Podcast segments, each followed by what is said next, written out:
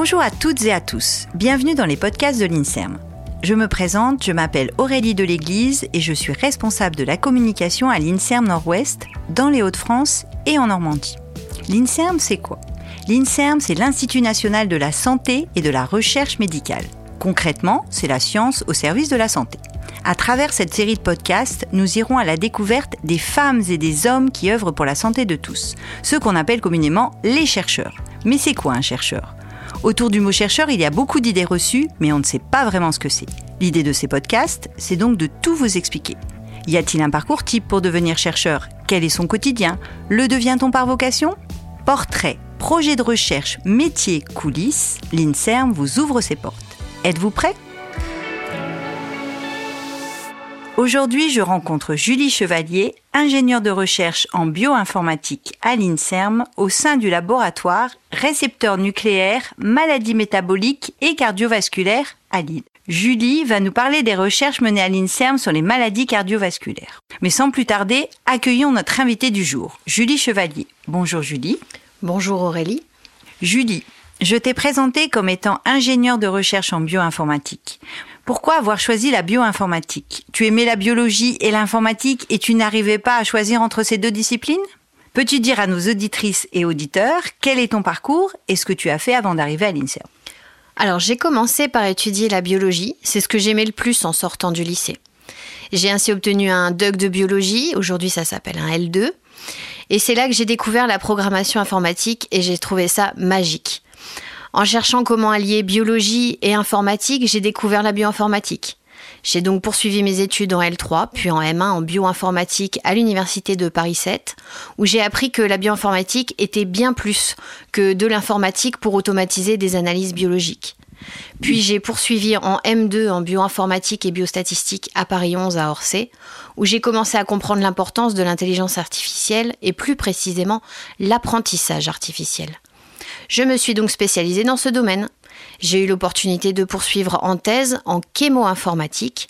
Pour faire simple, la chémo-informatique est un outil pour la recherche de nouveaux médicaments en alliant chimie et soit modélisation tridimensionnelle, soit dans mon cas les méthodes d'apprentissage artificiel.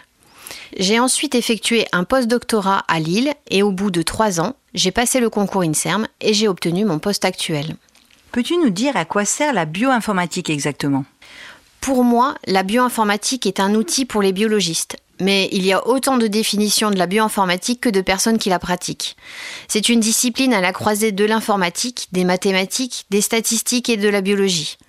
Par exemple, avec les avancées que l'on connaît dans le séquençage du génome, les chercheurs en biologie produisent de très grandes masses de données aujourd'hui. La bioinformatique permet de traiter ces données en un temps raisonnable et surtout, elle aide à leur interprétation grâce notamment à l'intelligence artificielle. Sans vouloir lancer de polémique, en tant que bioinformaticienne, je ne me considère ni experte en informatique ni en biologie. J'aime à dire que je suis experte en langue scientifique. Avec mes programmes, je traduis les résultats des expériences biologiques. Tu es responsable du plateau de bioinformatique au laboratoire. Peux-tu nous dire en quoi consistent tes fonctions? Mes fonctions s'articulent autour de trois axes mettre à disposition des biologistes des outils d'analyse de leurs données, des outils existants ou en développer de nouveaux, pour les rendre autonomes sur une partie de leurs analyses. Je forme et j'accompagne également ces biologistes à l'utilisation des outils et à l'interprétation des résultats. Et enfin, je collabore au projet de recherche du laboratoire en mettant en place de nouvelles approches d'analyse. Quels sont les travaux de recherche auxquels tu participes actuellement? Avec les biologistes de mon équipe, nous travaillons principalement à comprendre le fonctionnement du foie au niveau moléculaire.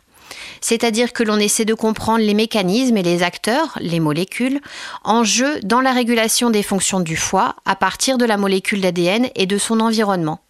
Ensuite, nous appliquons ces connaissances dans le cadre des dysfonctionnements de cet organe dans certaines maladies cardiovasculaires liées à l'obésité par exemple.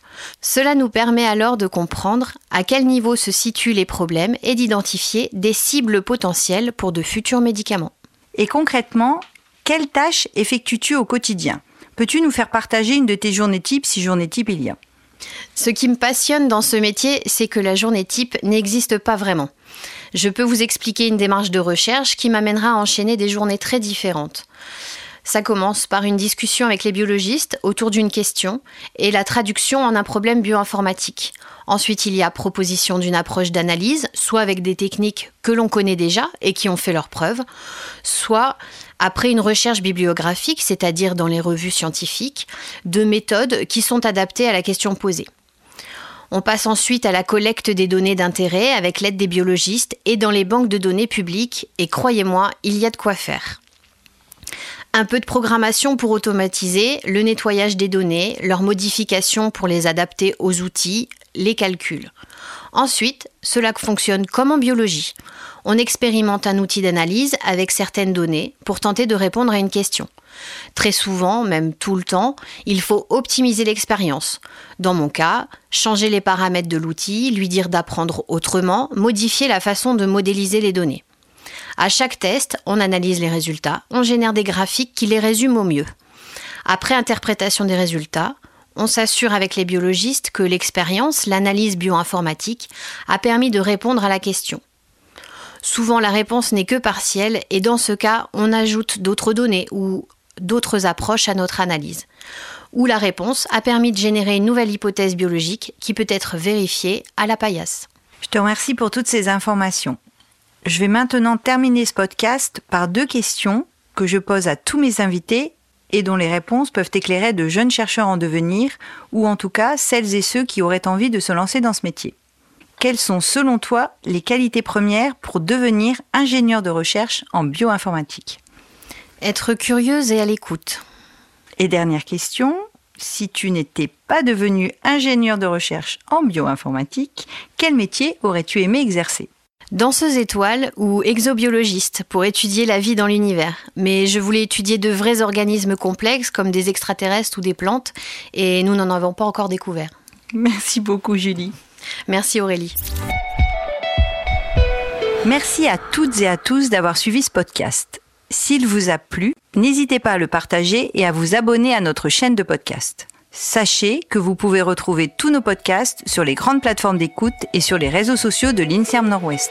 À bientôt!